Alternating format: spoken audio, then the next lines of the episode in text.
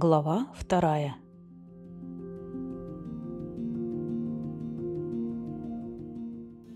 Когда настанет день судьбы, кто знает, Пройдет зима, и снег в горах растает, Дни теплые в пучине моря канут, И осень месяцы уныло отсчитает. Когда настанет день судьбы, кто знает. Хранитель бронзовый небес — с ним спутница золотая, Взмывайте к солнцу, высоко тела переплетая, Вершите таинство любви, мощь перна умножая. В небе блеск серебра, зреет быстро семя, Перна паляет жара, стрелой пролетает время. «Не понимаю, зачем ты велел Фнору привести из Исты эту рухлядь?» – раздраженно воскликнула Леса. Здесь же нет ничего, кроме скучных записей о количестве мер зерна, израсходованного на выпечку хлеба. Флар оторвался от старой летописи и посмотрел на нее. Затем, глубоко вздохнув, откинулся в кресле, потянулся так, что захрустели кости. «А я-то думала», — уныло сказала Леса, «что священные хроники — кладезь человеческой мудрости, вершина знания о драконах. Во всяком случае, меня учили в это верить» ядовито добавила она. «Правильно», — усмехнулся Флар. «Только нужные знания нам предстоит откопать». Леса сморщила нос. «Фу, они пахнут так, словно кожа, выделанная в наши времена, полсотни оборотов назад. Думаю, лучше всего закопать их поглубже и никогда не доставать». А это еще один вопрос, который я надеюсь выяснить. Старый метод предохранения пергамента от тления. Глупо использовать пергамент для записей. Должно же быть что-то лучшее. Мы становимся, мой дорогой предводитель веера, слишком привязанными к кожам и шкурам. Флар расхохотался, но девушка смотрела на него серьезно. Вдруг она вскочила, озаренная новой идеей. «Знаешь, ты ничего тут не найдешь. Ты зря тратишь время. Я ведь догадываюсь, что ты хочешь найти. Но этого в записях просто нет». Пожалуйста, объясни. Лучше смириться с неприятной правдой. С какой же? Она отмахнулась от его вопроса и возбужденно продолжала. Мы оба решили, что алая звезда предвещает угрозу, и вскоре появятся нити. Но на чем держится такое предположение? На нашем тщеславии и жажде власти. Потом мы отправились в более ранние времена, в самые критические моменты твоей жизни и моей, и невольно убедили в этом самих себя – ты, например, внушил подростку Флару, что ему судьбой назначено стать предводителем веера. В словах Лесы прозвучала явная насмешка. «Возможно», — после паузы продолжала она, «наш осторожный Ргул прав в своих сомнениях, и никаких нитей больше не существует. Вот почему драконов осталось так мало. Они просто чувствуют, что больше не нужны Перну. Как и мы, они – пережиток древности, паразиты, Флар не мог сказать, сколько времени длилось молчание, пока он собирался с мыслями и размышлял над ответом. «Все возможно, госпожа Вейра», — раздался наконец его спокойный голос. «Даже то, что маленькая, напуганная до смерти девочка сумела составить план мести убийцы, уничтожившему ее семью, и в конце концов осуществить такой план. Хотя надежды на это не было никакой». Леса, пораженная его словами, невольно подалась вперед. «Мне хотелось бы верить», — твердо продолжал всадник, «что в жизни есть более важные вещи, чем выращивание драконов и участие в весенних играх. Мне этого мало, и я заставил других взглянуть дальше. Дальше сегодняшнего дня. Сиюминутных интересов и мелких проблем. Я дал людям цель. Дело. Надеюсь, это пошло им на пользу и всадникам, и жителям холдов. Флар положил ладонь на кипу громоздившихся на столе старых пергаментов. Лицо его было спокойно и задумчиво. «Я не ищу в летописях оправдания своим действиям. Мне нужны факты. Там написано, что были длинные интервалы, во время которых вееры приходили в упадок, что алая звезда подойдет близко к перну и сбросит нити, если в день зимнего солнцестояния ее будет видно сквозь отверстие в глаз камни. Эти факты – наше древнее знание, и я верю в них. Верю, что Перн действительно в опасности. Это моя уверенность. Моя, а не того юнца, которым я был 15 оборотов назад. Я Флар, бронзовый всадник, предводитель Вейра, уверен в этом. Он почувствовал, что Леса еще сомневается, но мало-помалу его доводы начинают убеждать повелительницу Вейра. «Однажды ты поверила мне», — мягко произнес он. «Когда я пообещал, что ты станешь госпожой Вейра, ты поверила? И теперь...» — он жестом обвел зал летописей. На губах Леса мелькнула слабая улыбка. Я пошла за тобой потому, что не знала, как жить дальше, не знала, что мне делать после того, как я увижу Фекса, лежащего мертвым у моих ног. Быть госпожой Веера прекрасно, но этого мало, потому-то я и стала учиться летать. Флар отодвинул в сторону толстую летопись и, облокотившись о стол, подался к девушке. Глаза его сверкнули. «Верь мне, Леса. Пока действительность не подтвердила моих опасений, я могу взывать только к вере. Я понимаю твои сомнения, и в них нет ничего плохого. Сомнения иногда ведут к еще большей вере. Подожди до весны. И если до тех пор не упадут нити... Он пожал плечами. Леса долго смотрела на всадника, потом в знак согласия медленно склонила голову. Флар постарался скрыть вздох облегчения.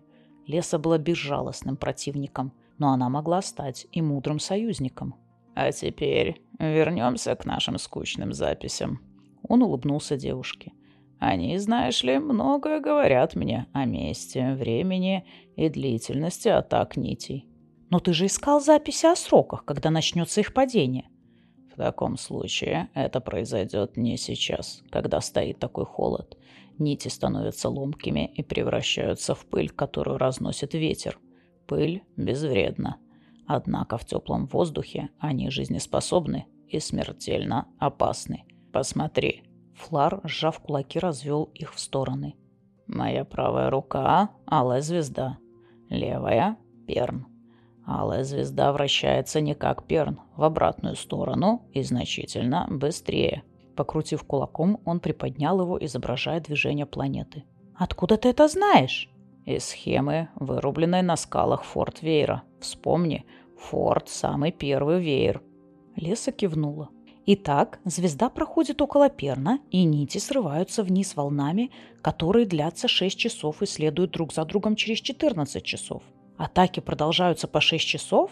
Да, кивнул Флар. Когда алая звезда ближе всего к нам.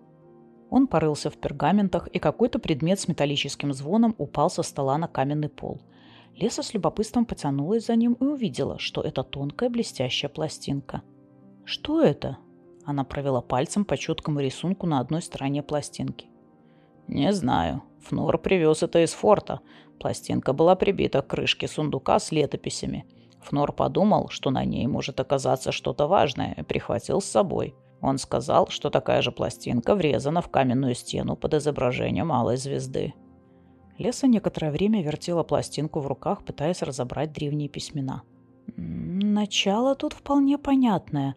Отец отца матери, который навечно отбыл в промежуток, сказал, что знает ключ к тайне. Мысль явилась к нему в часть сиесты, и он произнес то, что произнес. «Арениус Эврика, Микариза». «Да тут полная бессмыслица», — фыркнула Леса.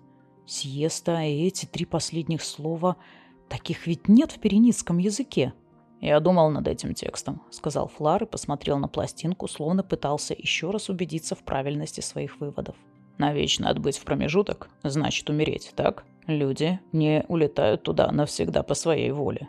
Значит, перед нами предсмертные слова, послушно записанные правнуком, который, к тому же, плохо владел стилом написать «в час съесты» вместо «в час смерти». Он снисходительно улыбнулся.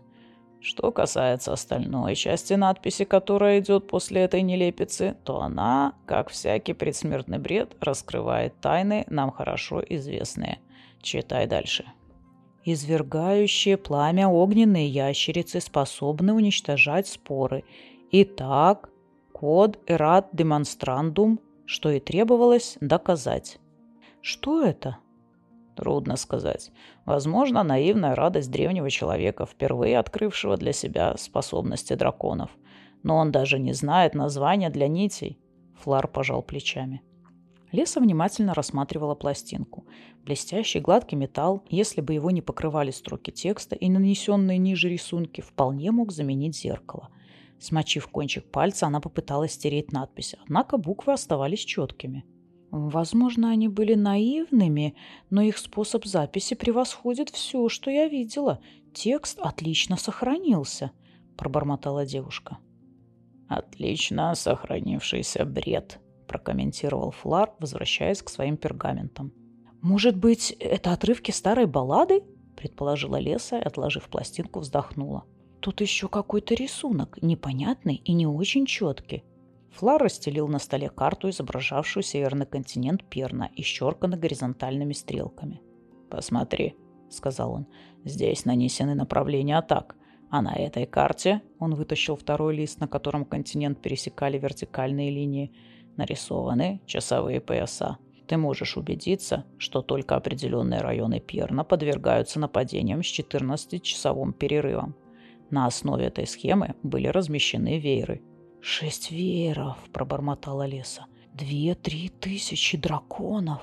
«Я знаю», — подтвердил Флар бесстрастно. «И любой из вееров мог отбить самую свирепую атаку. Но это не значит, что нам не справиться без двух тысяч зверей.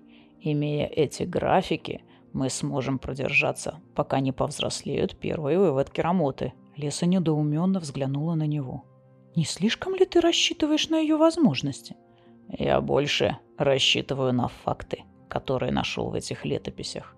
Нетерпеливо отмахнулся Флар. Речь, разумеется, не о количестве мер зерна, пошедшего на выпечку хлеба. Тут есть и другое. Время, когда крылья вылетали на патрулирование, длительность полетов, количество раненых всадников, скорость размножения животных в период прохождения, который длится почти 50 оборотов, и темпы их воспроизводства в интервалах. Да, здесь все сказано. Из того, что я вычитал, всадник силой хлопнул ладонью по стопке пыльных пергаментов. Следует, что Неморта в течение последних десяти оборотов должна была спариваться в два раза чаще. И даже если бы она приносила каждый раз свою дюжину яиц к настоящему времени, мы имели бы на 240 животных больше. Однако госпожой Вера у нас была Йора а предводителем – Ргул.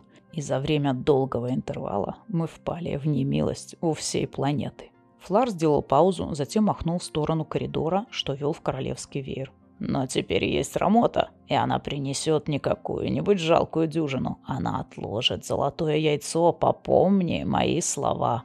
Она будет часто подниматься в брачный полет и давать обильное потомство – когда алая звезда подойдет к нам так близко, что с нее хлынет поток нитей, мы будем готовы. Леса уставилась на всадника, ее глаза недоверчиво сузились. «Благодаря Рамоте?» «Рамоте и королевам из ее выводков. Не веришь? Тогда прочитай в летописях Афарант, приносивший по 60 яиц за раз, и среди них несколько королевских». Изумленная Леса медленно покачала головой. Вспомни, в небе блеск серебра, зреет быстро семя, перно паляет жара, стрелой пролетает время. Нараспев продекламировал Флар. Но докладки еще много недель, а потом яйца должны созреть. Ты навещала в последние дни площадку рождений. Советую надеть сапоги. Сквозь подошву сандалий песок обожжет тебе ноги. Всадник откинулся в кресло, забавляясь ее озадаченным видом. Леса покачала головой. «Но тебе еще нужно провести запечатление и подождать, пока подрастут всадники». «А как ты думаешь, почему я стараюсь найти мальчиков постарше? Драконы взрослеют намного раньше своих всадников». «Но ты нарушаешь традиции». Флар, играя стилом, прищурил глаза. «Эти традиции возникли много поколений назад. Но приходит время, когда человек становится слишком привержен к традициям. Слишком, как ты сказала, слишком привязан к шкурам. Да, древние законы велят использовать детей веера, потому что это удобнее. Способности к общению с драконами усиливаются, если отец и мать выросли в вееры. Но не всегда воспитанник веера лучше. Ты, например... «В жилах властителей Руата течет верская кровь», — гордо сказала Леса. «Разумеется. Но посмотри на молодого Натана. Он вырос в мастерских Набола и все же, как говорил мне Фнор, понимает Канта. «О, это совсем не трудно», – перебила Леса и тут же прикусила язык. «Что ты имеешь в виду?» Флар удивленно поднял брови. «Неужели...» Его перебил пронзительный трубный рев. Всадник напряженно прислушался, затем улыбнулся и пожал плечами. «Опять гоняются за какой-то зеленой». «Еще один вопрос, на который твои летописи не дают ответа. Почему только золотой дракон способен к размножению?» «Ну, во-первых, огненный камень подавляет у самок способность к воспроизводству», — ответил Флар. «Если бы зеленые не жевали камень, они тоже могли бы откладывать яйца но их приплод слишком мелкий, а нам нужны крупные животные. А во-вторых, продолжил всадник с озорной улыбкой, если бы зеленые могли размножаться, то, учитывая их количество и любвеобильность, мы мигом бы оказались по уши в драконах. К трубному реву первого дракона присоединился другой, затем третий, четвертый, пока голоса не слились в громоподобный гул, который, казалось, порождал сами скалы веера. Удивление на лице Флара сменилось торжеством. Он вскочил и бросился к проходу на карниз. «В чем дело?» – закричала Леса, подбирая длинный подол накидки и устремляясь вслед за ним. «Что происходит?» В вере королевы гул, многократно отраженный от стен, был оглушающим. Леса увидела, что каменная ложа Рамоты пусто. Рев превращался в вой, высокий, почти на грани слышимости. У Лесы заломило в висках. Обеспокоенная и испуганная, она побежала искать Флара. Когда она очутилась на карнизе, вся чаша гудела от шума крыльев драконов, устремившихся к верхнему входу в пещеру запечатления. К украшенному аркой нижнему входу сбегались возбужденные, голдящие обитатели веера, всадники, женщины, дети. Леса заметила, как Флар пробирается сквозь толпу и крикнула, чтобы он подождал ее, но голос ее потонул в наполнявшем пещеру хаосе звуков – Леса торопливо направилась к лестнице. Она была в ярости, ей пришлось спуститься вниз к площадке для кормления, а затем снова подняться по каменным ступеням, что вели к коридору в пещеру запечатления. Сбираясь по лестнице, Леса сообразила, что она, госпожа Вейра, прибудет в пещеру одной из последних. Почему же Рамота не сообщила, что ее время подошло? Неужели она не хотела видеть Лесу в такой момент? «Дракон знает, что надо делать», Достигла ее сознания спокойная мысль Рамоты. «Ты могла бы хотя бы сказать мне?» – чуть не крикнула Леса. Она чувствовала себя обиженной. Флар рассказывал ей сказки о легендарных королевах древности и их огромном потомстве, а в это время ее Рамота откладывает первое яйцо. Тут Леса вспомнила замечание Флара о песчаной площадке в пещере запечатления – она вступила в огромный каменный зал и сквозь подошвы сандалий сразу же почувствовала жар. Люди, переминаясь ноги на ногу, широким полукругом толпились в дальнем конце пещеры. Леса испугалась, что она вообще ничего не увидит. Шеренги рослых всадников отгораживали от нее Рамоту. «Пропустите меня!» – громко закричала она, колотя маленькими кулачками в широкие спины мужчин. Всадники расступились, и Леса добралась, наконец, до площадки рождений – Сердитая и взъерошенная, она даже не смотрела по сторонам. Горячий песок заставлял торопливо переступать, и Лесе казалось, что в такой важный момент она выглядит ужасно нелепо. Внезапно, пораженная, Леса забыла про горячий песок и остановилась, как вкопанная. Рамота, милая, чудесная Рамота, лежала на площадке, свернувшись золотистым кольцом вокруг блестящих яиц. Она выглядела довольной и одновременно встревоженной – ее огромное крыло непрерывно двигалось, то открывая, то снова прикрывая яйца, так, чтобы их было трудно сосчитать. «Никто не тронет, глупышка. Не беспокойся», — передала Леса. Рамота послушно сложила крылья.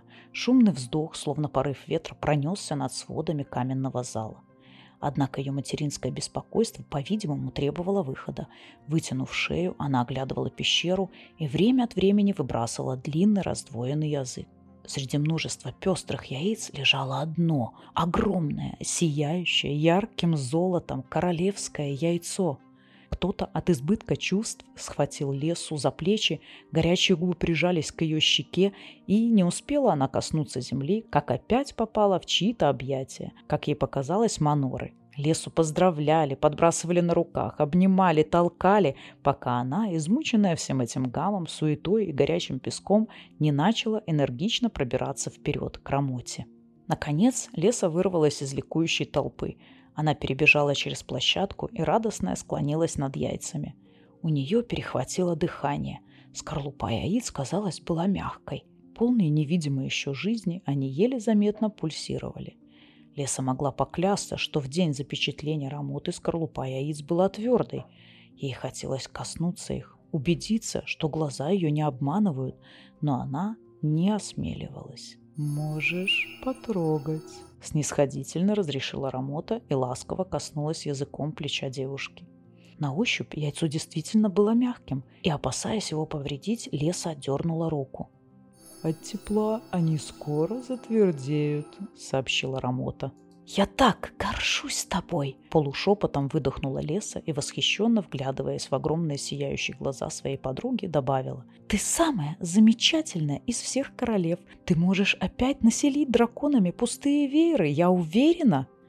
Рамота царственно склонила голову, затем, изогнув гибкую шею, удовлетворенно оглядела свои сокровища – Вдруг она громко зашипела, приподнялась, захлопала крыльями, и к сверкающей груди добавилось еще одно яйцо. Песок жег ноги, и обитатели веера, выразив почтение королевы, начали расходиться. Рамоте требовалось несколько дней, чтобы закончить кладку, и ждать не было смысла. Рядом с золотым уже лежали семь яиц, что предвещало солидный итог – Пока всадники заключали пари, Рамота отложила девятое пестрое яйцо. «Как я и предполагал, королевское яйцо!» Услышала леса над ухом голос Флара. «Готов спорить, что будет не меньше десятка бронзовых». Леса взглянула в сверкающий торжеством глаза всадника. Сейчас ее наполнял такой же восторг. Она повернула голову и увидела Мнемента, гордо восседавшего на скальном уступе. Почти машинально Леса накрыла своей ладонью большую руку Флара. «Я верю в тебя, верю», — шепнула девушка. «Только теперь?» — насмешливо спросил Флар, но глаза его вспыхнули, и широкая мальчишеская улыбка расплылась на лице.